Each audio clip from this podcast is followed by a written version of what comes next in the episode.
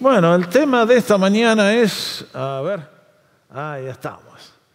¿Cómo solucionar nuestra necesidad más apremiante? Este es un título un poco ah, misterioso.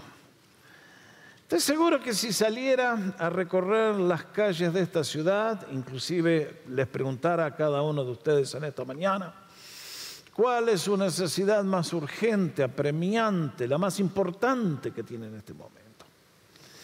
Escucharíamos muchas respuestas diferentes, de acuerdo al mundo en que estamos viviendo cada persona. Estoy seguro que alguno me diría, bueno, acabo de recibir un reporte del laboratorio, el médico me dijo que el tumor es malo. Otro diría, he perdido el trabajo y el la economía se está poniendo, se está enfriando, se está poniendo feo, esto no encuentra un nuevo trabajo. Otro me diría la situación legal, estoy esperando que salgan los papeles. Y otro diría, y otro diría, y la lista es interminable, ciertamente. Y todas estas necesidades estamos todos de acuerdo que son necesidades importantes. En el horizonte humano, en lo que tiene que ver nuestra vida en la tierra, todas estas necesidades son muy importantes, no lo negamos. Pero sin embargo, cuando ustedes y yo agregamos la dimensión vertical y entra en juego la eternidad, es que entonces hay una necesidad que ustedes y yo no la percibimos por naturaleza. Para eso vino Jesús para hablarnos de cuál es nuestra necesidad más urgente y es entrar al reino de Dios. Este es un tema vital y confío que tanto los creyentes que estamos acá esta mañana, que hemos hecho una decisión por Cristo, como si usted se está acercando, le presten mucha atención, porque para ustedes y para mí que confesamos al Señor, este es un párrafo que cuando hablamos con los demás nos ayudaría mucho a poder explicarles a ellos lo que yo voy a hablar esta mañana. Y si usted es alguien que se está acercando, eh, eh, siendo que es un tema tan importante, preste atención porque es para su bien supremo. En este caso, como les dije, el Señor ha estado hablando. ha estado en acción y ahora por primera vez le escuchamos entrar en un diálogo con una persona. Y lo primero que quiero llamar vuestra atención es el perfil de la persona que vino a buscar a Jesús. Porque aquí el relato, después de la limpieza del templo y decirnos que Jesús no necesitaba que nadie le hable del ser humano, de golpe la cámara va a la ciudad, Jesús está solo en la casa, posiblemente alguno de los discípulos, y de repente aparece toc, toc, toc de noche este individuo. ¿Quién era Nicodemo? Entender quién era Nicodemo es lo que le da sentido e importancia a este pasaje. ¿Por qué lo decimos? Bueno, allí en la pantalla tienen algunas de las características de Nicodemo. Abrimos y nos dice que era un fariseo. Esto quiere decir que Nicodemo había hecho de la vida de la religión la pasión de su vida y había entrado a vivir el judaísmo con toda la fuerza de su alma. La palabra fariseo significaba los separados. Era alguien que habían puesto distancia con el resto de la población y ellos se elevaban porque eran tremendos obedeciendo y guardando los mandamientos de la ley de Moisés. Nos dice además que era un gobernante de los judíos, un dignatario. Evidentemente era un líder en el asunto de la religión. Al ver esta frase, entendemos que Nicodemo pertenecía al grupo de los 70. ¿Quiénes eran ellos? Cuando ustedes y yo llegamos a los eventos de la crucifixión, ustedes y yo sabemos que el Señor fue tomado en el jardín y llevado a, tener un juicio eclesiástico delante de los 70. Y esta era la gente que analizaba y escuchaba las enseñanzas de la gente que hablaba y decidían, esto es cierto, esto es herejía, cuidado con ese, fuera. Así que evidentemente Nicodemo era una persona que pertenecía a la élite doctrinal de la nación, sabía las escrituras, las conocía, las estudiaba, las enseñaba. Tercero, era un hombre que tenía pisto. ¿eh? Tenía mucho dinero, evidentemente, porque más adelante lo vamos a encontrar que cuando el Señor está muerto, aparece Él a embalsamar el cuerpo del Señor y leemos, vino también Nicodemo, el que antes había visitado a Jesús de noche trayendo un compuesto de mirra y ales, aloes, como 100 libras de peso. Eso es una fortuna. Evidentemente Nicodemo tenía una cuenta bancaria gordita. Pero Nicodemo, a pesar de ser un religioso ferviente, que ha hecho un esfuerzo en conocer a Dios, de golpe la persona de Jesús lo ha confrontado y se da cuenta que le falta algo. Por eso el hombre está en una búsqueda sincera. Y tuvo el buen tino la buena decisión hizo de ir a buscar a Jesús. No me cabe la menor duda que cada vez que se lo menciona Nicodemo, se lo menciona que vino de noche. Y creo que, me imagino, un hombre mayor, un dignatario, que viene a preguntarle a un chico joven de 30 años, ¿cómo es esto? ¿Qué está pasando contigo? Bueno, Acá tienen algo muy interesante. Y es esto, que Nicodemo tenía toda la doctrina clasificada, cada pedazo del rompecabezas encajaba en el lugar justo. Pero Jesús le rompió el rompecabezas con los milagros. Y entonces, al encontrarse frente a las señales que el Señor hacía, este es el término que usa Juan para los milagros, el hombre se encuentra con que acá hay algo que yo no manejo. Esto evidentemente está por sobre mi capacidad. Y entonces viene a hablar con el Señor. Y viene como todos, ¿no? Yo soy igual a Nicodemo, usted también. Viene al Señor y le dice, Señor, sabemos. Claro, el hombre sabía mucho. Pero muchas veces lo que sabemos puede ser nuestra gran piedra de tropiezo, si no tenemos la actitud correcta. Pero en este caso, Nicodemo viene diciendo, maestro, es evidente que acá hay algo sobrenatural, hay algo... Las señales que tú haces no las puede hacer un ser humano con el poder nuestro. Dios tiene que estar contigo. Bueno, se había dado cuenta. Y la verdad, muchachos, chicas, que esto es lo más maravilloso de Dios. Que cuando Él se pone en contacto con nosotros, nunca viene con razonamientos filosóficos. Ni con esto ni con aquello cuando Dios se manifiesta en nuestra vida, lo hace con poder, con gloria, nos tira la lona y bendito sea el nombre del Señor. Porque así lo encontramos a Dios. En estos días que escuchábamos el testimonio del pastor José María, no sé cuántos escucharon, creo que fue el primer día que nos contó cómo él era un ateo enredado con las filosofías y andaba buscando irse a vivir a Afganistán para disfrutar drogadicción sin límites. Pero un día en Francia el Señor lo tiró a la lona y comenzó a llorar y a llorar y a llorar y Dios le quitó y lo hizo una nueva persona. Y de esto estamos hablando, de que cuando Dios viene, Dios viene con gloria. Él se manifiesta a nosotros porque es más real que esto que estoy tocando aquí, aunque no le vemos, bendito sea el nombre del Señor.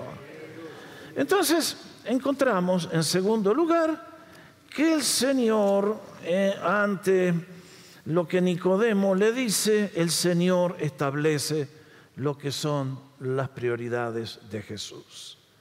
Aquí Jesús nos introduce a la necesidad más importante que tenemos los seres humanos como dijo en el versículo 3? Ante este muchacho que viene, este hombre, señor mayor, que viene con un buen deseo, con una buena actitud, Parece que Jesús lo confronta y le mete un puñetazo que lo manda a la lona, ¿eh? Porque le dice, le respondió Jesús, de cierto, de cierto, marquen bien mis hermanos, marquen esta expresión. Tres veces la, leímos esta mañana en los versículos que leímos.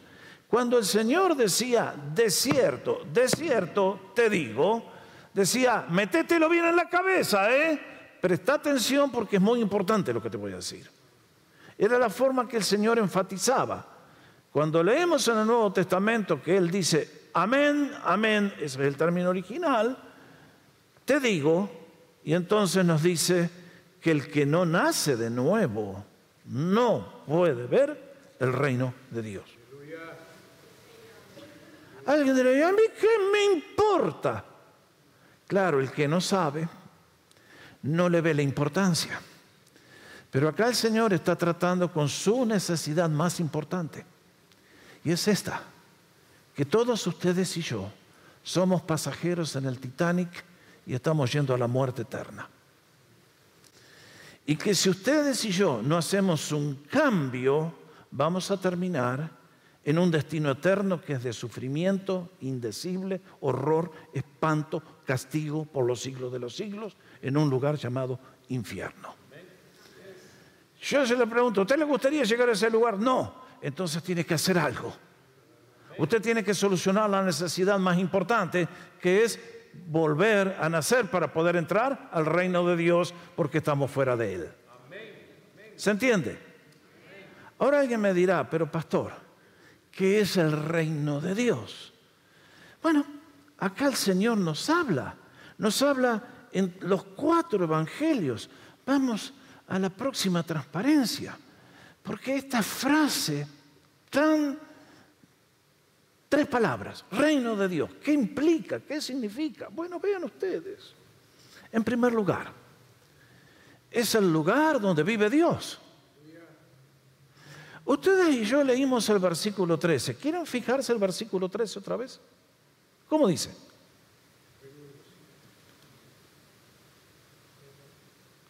En ese versículo, tres veces, el Señor habla del cielo. Cielo, cielo. Muchachos, chicas, el cielo no es una novela que le inventamos a los chicos para que se porten bien. Portate bien para que vayas al cielo y no te portes mal porque te vas a ir al infierno. Mis queridos, el cielo es un lugar real, es el lugar donde vive Dios. Por eso Jesús nos dice, que Él vino del cielo y volvió al cielo después de haber hecho la obra. El cielo es una realidad y en el cielo se vive la vida de Dios. Cuando yo leo mi Biblia, y ustedes la pueden leer también, las escenas que describe el libro de Apocalipsis son de qué? De gozo, de salud, de vida plena. En el, serio no, en el cielo no hay hospitales, ni enfermedades, ni cementerios.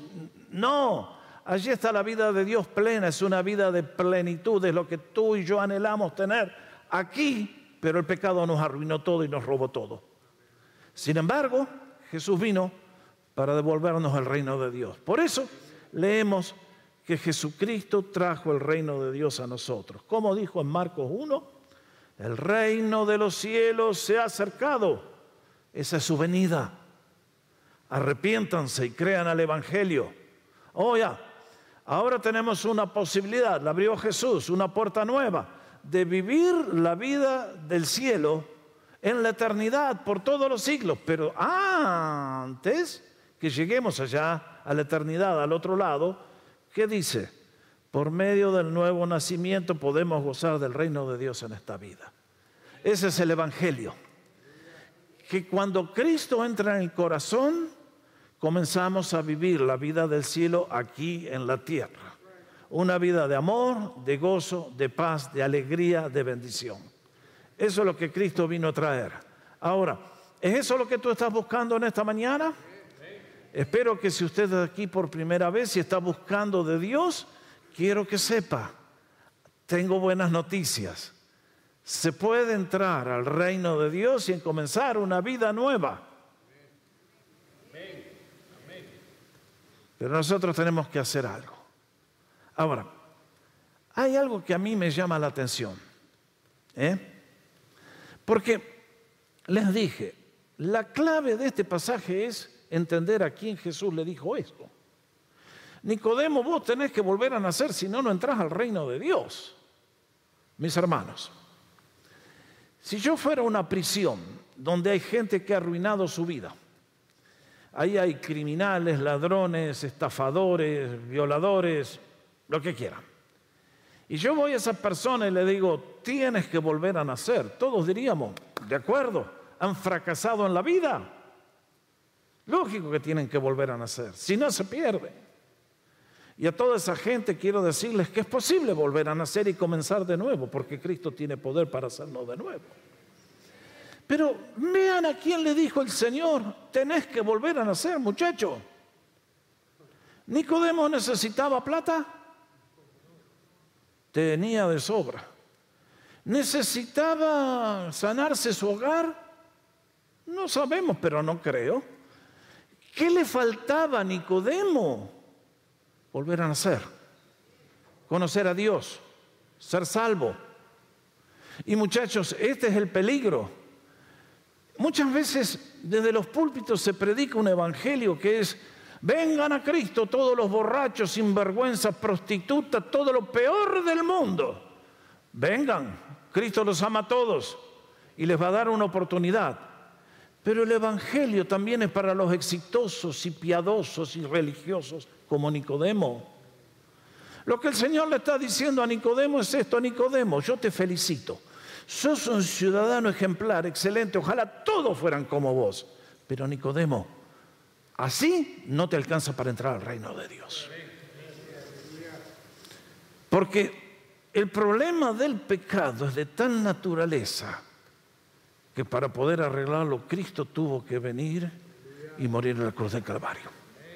Por lo tanto, recuerde que su necesidad más grande, apremiante, urgente, es volver a nacer. Porque en su condición natural, ni usted, ni yo, ni el Papa, ni nadie puede entrar al reino de Dios. No lo olvidemos, es fundamental. Este es un párrafo fundamental de la Biblia. Este es el corazón del mensaje de Cristo. Que Él vino para darnos un nuevo nacimiento. Entonces, la reacción de Nicodemo me encanta. Los seres humanos a Dios no lo entendemos. Y cuando nos habla, le erramos. Nicodemo le preguntó entonces, ¿cómo puede un hombre nacer siendo viejo? ¿Puede acaso entrar por segunda vez en el vientre de su madre y nacer? Jesús estaba hablando de la obra del Espíritu, este entendió que era ginecología. Nada que ver con nada. Y entonces uno dice, ¿por qué es que a los humanos nos cuesta tanto Dios? ¿Por qué si Dios es lo más natural, si Dios es lo más obvio, lógico, ¿por qué lo negamos? Eh, si les pudiera recomendar algo, busquen esta semana, ahora después cuando vuelvan a casa, vayan a YouTube, pongan 60 minutos. El domingo pasado vi un programa de 10 minutos sobre lo que el, el telescopio espacial está enviando a la Tierra y vean esa nota si la encuentran. Los va a impresionar con la grandeza de Dios y el poder de Dios. Que el universo en que vivimos creímos que lo conocíamos. No sabemos nada. El presidente, el que guía todo el asunto de las investigaciones, le dijo al periodista, la realidad es que no sabemos nada de nada. Amén to that.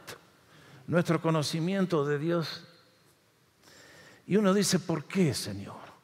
Si Dios es el que te ama, el que te da la vida, el que te provee, el que te prospera, ¿por qué lo maldecimos y decimos, no creo? Ah, bueno, vamos a la próxima transparencia. Porque hay un ser humano, mm, perdón, no, ser humano no, un ser angelical, voy a corregir, que trabaja en el mundo invisible, ustedes y yo no lo vemos, pero que tiene poder para venir sobre tu vida y la mía y hacer cosas, influenciarnos, y ustedes y yo no nos damos cuenta. San Pablo dice, el Dios de esta edad presente, este es el diablo, ha cegado la mente, el entendimiento de los incrédulos, para que no les ilumine el resplandor de las buenas noticias del Evangelio de la gloria de Cristo, quien es la imagen de Dios. Muchachos, esta declaración a mí me aterra. ¿A usted no? ¿Usted sabe cómo está trabajando el diablo en usted en este momento? No sabemos, ¿no? Yo leo, ¿se acuerdan la historia de cuando Israel iba a salir de Egipto y Dios le dice a Moisés, Moisés, anda, yo voy a endurecer el corazón de Faraón. Ah, bueno, ah, ay, te la quiero ver.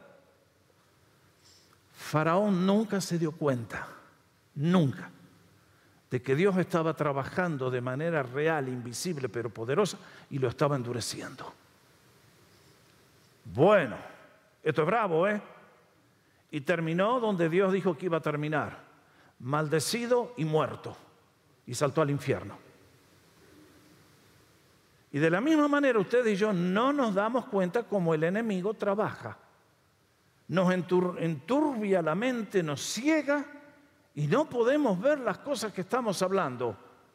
Es por eso que tanta gente me dice, pastor, no entiendo lo que usted habla, no lo veo. Y cuando finalmente se entregan a Cristo, dicen, ahora lo veo, ahora lo entiendo. Claro, porque fue removido un velo invisible, pero sobrenatural que el enemigo ha puesto en nuestra mente. Si una persona es atea, no es porque es inteligente oculto, es porque el diablo lo ha enseguecido. Por eso, tantas veces por ahí hay un escrito que dejé Años atrás la Universidad de Toronto hizo un estudio con los profesores y les dijo, pueden creer en Dios. ¿Cuál cree que fue el resultado? 50% dijeron, porque soy científico no puedo creer en Dios. Y el otro 50% dijo, y porque yo soy cristiano y soy científico, creo en Dios. ¿Cuál es la diferencia? Si los dos tenían el mismo nivel educativo, la obra de Dios o la obra del diablo. Pero ustedes y yo no la agarramos. Muchachos, el tema es serio, es muy delicado, es muy serio y muy delicado. Tenemos una desventaja brutal, ustedes y yo. Por eso escuchemos la voz del Señor cuando nos instruye. Es por eso que ante aquella pregunta fuera de lugar el Señor insistió. Vamos a la próxima transparencia. Respondió Jesús y le dijo, de cierto, de cierto, otra vez la fórmula. Nicodemo, agarrala, por favor, presta atención que te entre en el coco. Te digo que el que no nace de agua y del Espíritu no puede entrar en el reino de Dios. Ahora, mis hermanos, presten atención, les ruego, por favor. Porque ustedes y yo tenemos que explicar estas verdades a los de afuera, que nos hacen preguntas. ¿Qué quiso decir el Señor con volver a nacer del agua y del Espíritu? Si usted se creció en la iglesia popular, le van a decir que el agua acá es un símbolo del bautismo. Wrong. El Señor no estaba hablando de eso. Nadie puede ser salvo por ritos. ¿Cuántos de ustedes podríamos pasar hoy por las prisiones? Y como dije hace un rato, encontrar personas que han cometido todo tipo de delitos y crímenes. Y sin embargo un día fueron bautizados como bebé. ¿De dónde salió la herejía de que el bautismo quita el pecado original? de la mente de gente que el enemigo ha enseguecido el entendimiento. ¿De qué estás hablando, Jesús?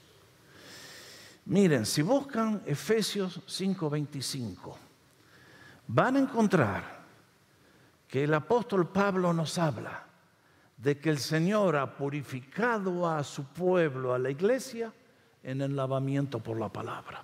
Ay, sí. Esto es una figura de lenguaje para describirnos que el Señor está hablando por qué nosotros esta mañana estamos bajo la autoridad de ese libro bendito que está ahí y que yo tengo aquí. Y es que tenemos que estar pegados a la palabra de Dios. No es cuestión de ritos. Para poder volver a nacer necesitamos la obra de la Biblia vivificada por el Espíritu. Eso es lo que nos dice el Señor que a menos que una persona nazca por el poder de la Biblia, que nos remueve el velo, y el poder del Espíritu que nos da nuevo poder, nadie puede nacer de nuevo. Esa es la obra distintiva de Dios, solamente Él la puede hacer. Es por eso que ustedes somos personas que dependen de su misericordia, de su bondad. Es por eso que ustedes y yo caminamos con humildad, con mansedumbre, pidiendo y suplicando al Señor, ten misericordia de mí, Señor. Y esta obra, no tengo tiempo para... Ustedes se dan cuenta la carne que tienen estos párrafos. Estudielo después usted en casa. Pero el Señor le dice, Nicodemo, a menos que un individuo nazca de nuevo por el poder de la palabra y el Espíritu, no entra al reino de Dios. Y entonces le dice, mira Nicodemo, a la mente humana esto es algo muy misterioso. No se puede explicar de la misma manera que tú no puedes explicar el viento. ¿Alguien alguna vez ha visto al viento? Nadie pero los efectos se sienten. Cuando el viento sopla como un huracán, uh, uh, ah, si alguien me dice, ah, yo no creo en el viento, ¿dónde está el viento? No lo pude atrapar. Bueno, deja que te tire un árbol encima y vas a ver qué tal es el viento. Ah, no, no, no, ustedes cuando el viento sopla, eh, aseguramos la casa, porque el viento tiene mucha fuerza. Lo que dice Dios es igual. A la mente humana, todos los cristianos somos un disparate para los de afuera. Pero así es Él. Él glorifica su nombre haciendo cosas que ustedes y yo no podemos entender. Pero que son reales. Ah, que son reales. Muy reales. Es por eso que ante esta necesidad, entonces Nicodemos viene con la pregunta, ¿Y cómo puede hacerse esto de volver a nacer? ¿Cómo se hace? ¿Cómo se vuelve a nacer? Si no es cuestión de ginecología, no es cuestión de vida correcta ni de ritos, entonces, Señor Jesús, Maestro, ¿cómo nacemos de nuevo? Y yo doy gracias que el Señor contestó esta pregunta. Ahora, mis hermanos, acá hay algo que es muy importante. Miren, sí, alguien viniera y robara, si el diablo un día viniera y quemara todas las Biblias, y de la Biblia lo único que nos sobreviviría sería este capítulo 3 de Juan, muchachos, el reino de las tinieblas se viene abajo. Porque en este capítulo tenemos el corazón de la Biblia. Si alguien le quedan un día de vida, nunca leyó la Biblia, y leyera este capítulo que estamos considerando juntos, hoy podría encontrar a Cristo, volver a nacer y ser salvo para siempre. Estamos hablando del corazón de la Biblia.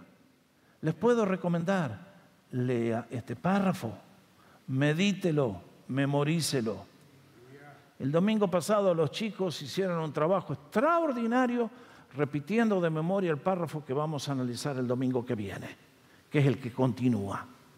Y les digo, muchachos, chicas, aferrémonos a este capítulo porque aquí está la verdad de Dios en forma total. Y entonces el Señor le dice a Nicodemo, ¿y cómo Moisés levantó la serpiente en el desierto? Así es necesario que el Hijo del Hombre sea levantado, para que todo aquel que en él cree no se pierda, sino que tenga vida eterna. Bueno, mis hermanos, acá estamos en la respuesta que ustedes y yo necesitamos. Nicodemo era un experto en el Antiguo Testamento. Sabía las cosas mentalmente con precisión, estoy seguro. Pero el Señor lo lleva a ese episodio que ustedes y yo leímos juntos de Números capítulo 21. Cuando en la marcha hacia la tierra hubo una rebelión, espíritu de queja y Dios mandó un juicio fulminante. Aquel pueblo no entendía que si caminaban por el desierto y las, víboras no se los comían crudos, Es porque Dios de manera milagrosa los protegía. Y creo que ese día dijo, bueno muchachos, de acuerdo, ustedes dicen que yo soy un miserable, un malvado. Entonces vamos a levantar la protección, cobras, víboras de cascabel, vengan para adentro nomás. Y fue un desastre. Y ya se dieron cuenta que habían, oh, Moisés, ay Moisés, en el nombre de Jesús. Se dieron cuenta que las cobras, las víboras de cascabel mordían y al otro lado te ibas. Y entonces mansitos vinieron a pedir perdón. Y vean qué cosa absurda que hizo el Señor. Le dijo, Moisés, levántate un mástil, hace una serpiente con bronce, colgala. Y el que mira a la, a serpiente se sana. ¿Cuántos de ustedes hubieran mirado la serpiente? No, mentiroso que. Yo hubiera dicho, traigan el suero antiofídico. Quiero una inyección, la ciencia que obre. Lo que el Señor nos estaba enseñando a todos es que cuando te muerde la serpiente, el diablo, y te mete el pecado, te morís, te vas a la eternidad lejos de Dios. Pero para poder ser salvo necesitábamos un acto de fe. Imagínense, viene alguien y me dice, ahí está la serpiente, miren y te sanas. ¿Dónde está la prueba científica? Yo soy ateo. Necio. El tonto que miraba se sanaba. ¿Puede Dios hacer eso? Absolutamente que sí. Es por eso que Jesús le dice, mira, Nicodemo, de la misma manera que un día Moisés puso ese mástil y el que lo miraba se salvaba, de la misma manera, el Hijo del Hombre era Jesús. Tiene que ser levantado en una cruz a morir por nosotros, a cargar nuestro juicio, nuestro castigo, nuestro pecado. ¿Para qué? Para que todo aquel que... El mismo principio. La mirada de fe en la serpiente lo sanaba instantáneamente de la mordedura. Y lo que el Señor dice, de la misma manera es conmigo. ¿Quieres volver a nacer? Mira la cruz. Mira la cruz. ¿Cómo? Con los ojos del alma, con los ojos de la fe. Comprendiendo que Cristo nos dice, yo soy el Hijo del Hombre. Eso quiere decir que se hizo uno de nosotros para poder morir en nuestro lugar y pagar la deuda que nosotros teníamos con Dios. ¿Y cómo Ok, Señor, tú moriste. ¿Cómo me apropio yo? La serpiente ya no está, el mástil no está, la cruz no está. ¿Cómo hago, Señor?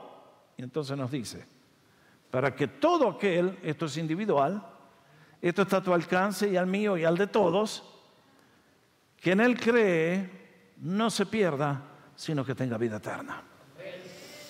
Tú y yo ya estamos perdidos, pero podemos ser salvos podemos tener vida eterna, podemos entrar al reino de Dios, podemos ser una nueva creación.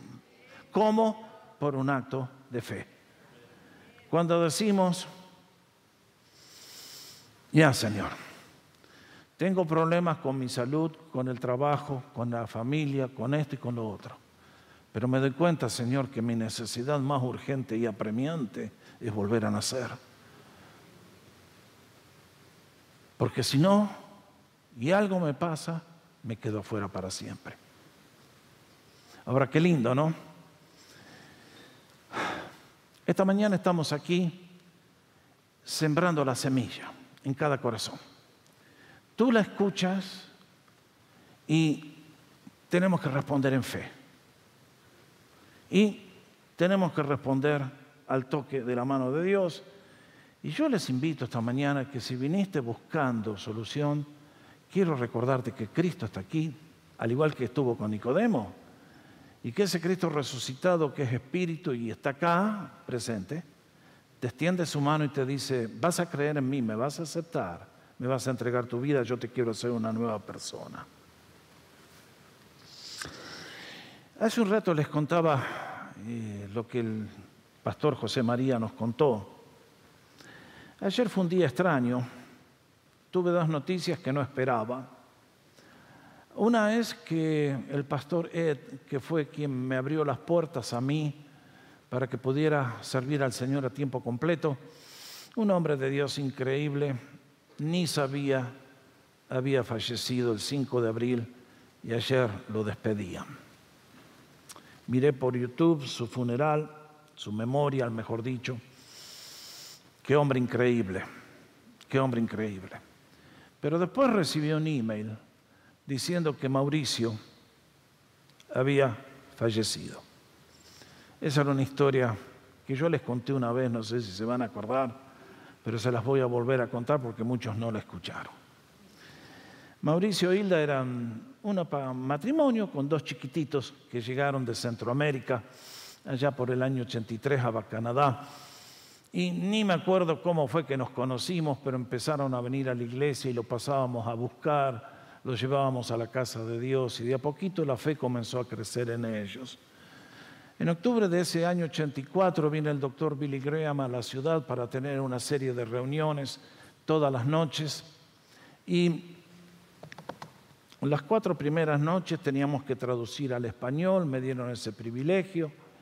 Y el miércoles a la noche, y perdón, antes de eso, las cuatro noches pasamos a buscar esta familia linda y lo llevamos a las reuniones.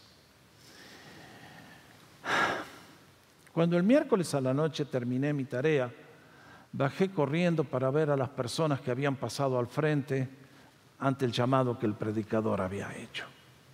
Y ahí me lo encontré a Mauricio. Pero lo que no me imaginaba es que era un baño de lágrimas.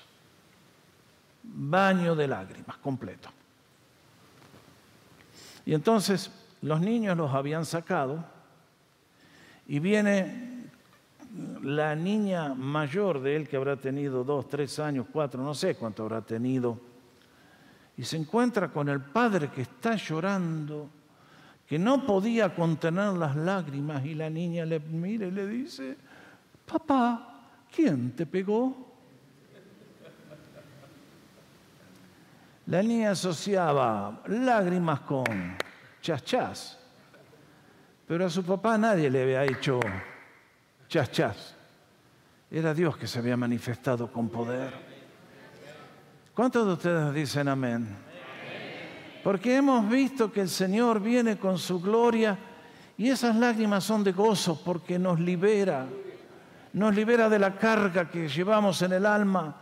Nos abre la puerta de la prisión, nos rompe la cadena, nos hace nuevas personas. Es por eso que les digo, si alguien me está escuchando y es el peor delincuente que está esperando la inyección letal, Cristo te ama y te puede salvar y te puede hacer una nueva persona.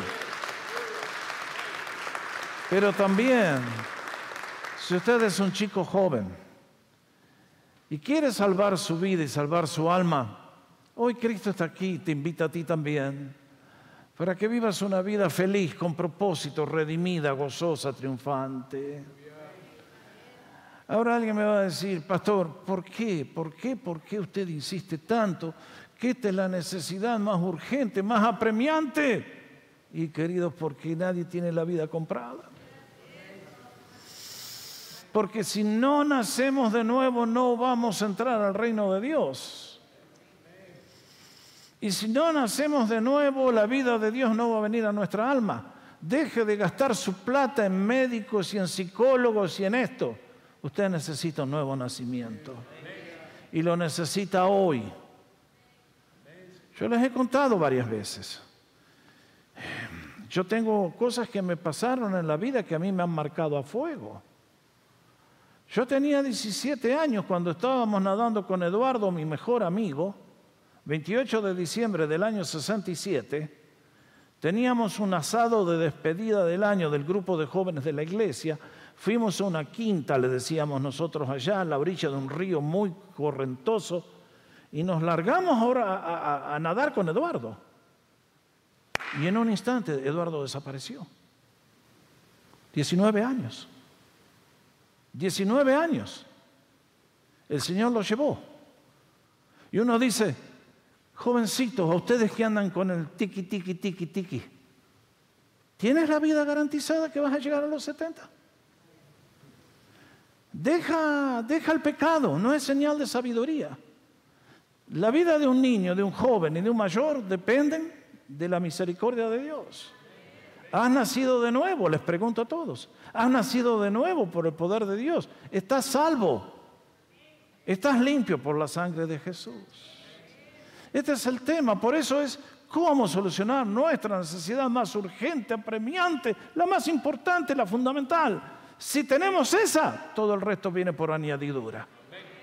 Porque cuando ganamos a Cristo, ganamos el cielo y ganamos la tierra. Y Él se encarga de traer a nuestra vida todo lo que ustedes y yo no podemos hacer.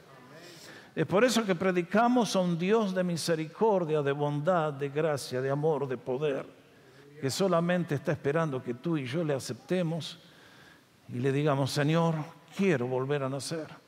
Perdóname, te acepto, te recibo, creo en ti, dame vida eterna, dame la entrada al reino.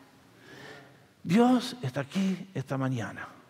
Nos está llamando a todos los que estamos aquí en la casa de Dios, a todos los que nos están mirando y a todos los que un día nos puedan llegar a ver la grabación de este sermón. Has nacido de nuevo.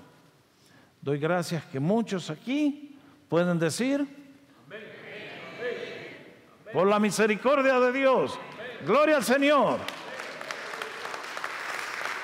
Pero también Hoy es un día de brazos abiertos del Señor para invitarnos a que si alguien está fuera del reino, hoy sea el día de entrada. Dios nos bendiga a todos al hacer las decisiones.